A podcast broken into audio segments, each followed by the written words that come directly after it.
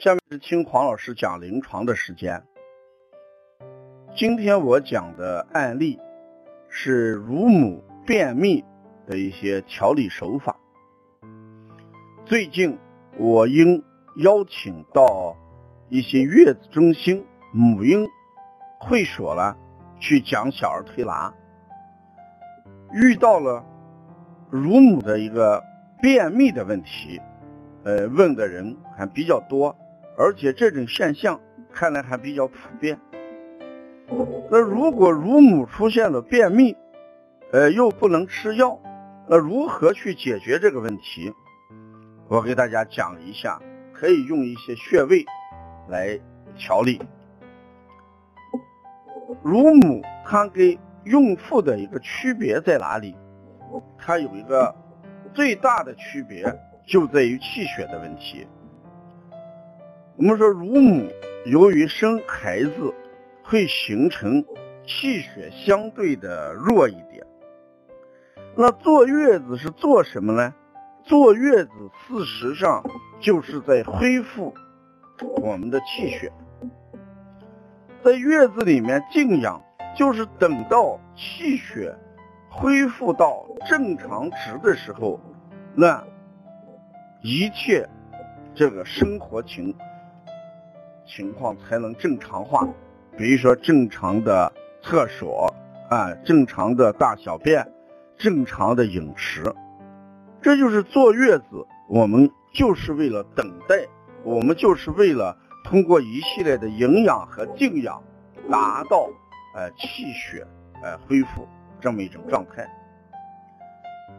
而孕妇便秘主要是腹肌力量的问题，因为在怀孕，特别是在后期，呃肚子越来越大，腹肌的收缩力相对来就弱一点，所以这种便秘。主要与腹肌有关，而乳母呢，它正好与什么有关呢？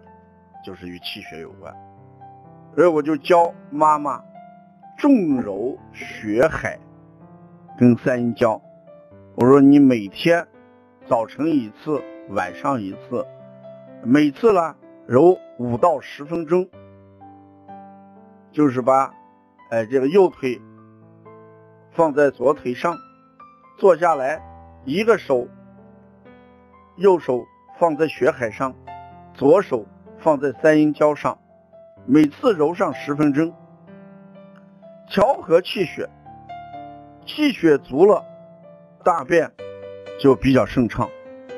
因为乳母的便秘基本上都是便不干，就是解起来费劲，就是我们过去讲的乳针难下，有些反应是解不定。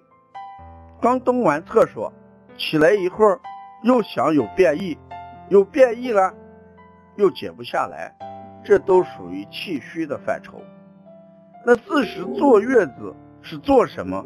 并不是让大家高脂肪、高热量的食物的摄入，坐月子四时做的就是补益气血。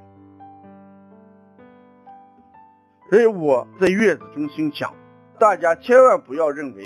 在月子中心就要高热量、高蛋白、高脂肪的食物的摄入，不是这样的，一定要把气跟血作为我们调整的一个关键。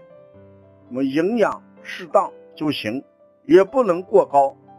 这个气怎么补？不是说喝点黄芪就能解决问题，还是要适当的运动。所以产后恢复。应该在气血恢复上作为它的核心去对待，所以我也跟妈妈讲，你每天晚上躺下来也可以自己，呃，以肚脐为中心揉腹十分钟到二十分钟，每天早晚可以把足三里、三阴交，哎，这个揉上十到二十分钟，这样你的气血慢慢就会足。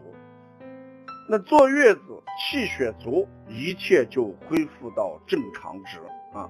这就是我最近在月子中心遇到乳母遇到的一些问题，给大家顺便的讲一下。同时，关于钙的摄入问题，这个大家一定还要慎重，如果孩子的性门，嗯，确实偏小，看起来性门也不跳动，像这种情况下，哎，我们的补钙还是要慎重，嗯，最好呢还是要注意，呃，用食疗，不要直接去吃钙片或者喝液体钙。最近王老师有一本，呃，有一个课程叫什么？如何解读化验单？就是教大家读化验单。这个课程是把多年来我们临床上收集的形形色色的化验单的阅读方法教给大家。主要目的就是孩子拿到化验单之后呢，我们要正确的去选择治疗方法。啊，不能医生说怎么去做，呃，我们一点这个都看不懂，这样的话，往往就会形成小病大医，呃，或者过度治疗。呃，如何看化验单这个课程，作为育儿妈妈是个必读课程，大家一定要关注。有关育儿知识和一些常见疾病的调整。我写了一本书，叫《黄老师讲临床》。这个呢，把多年来一些临床案例，呃，编辑成册，哎，而且呢，有好多的食疗手法、食疗方法和推拿手法，实用性很强。希望大家通过淘宝或者帮小编联系，都能买到这本书。王老师的二十八种发烧最近也出版。关注很多，关注度也很高，希望关注的或者呢呃需要的，通过淘宝跟帮小编联系，都能获得这本书。谢谢大家。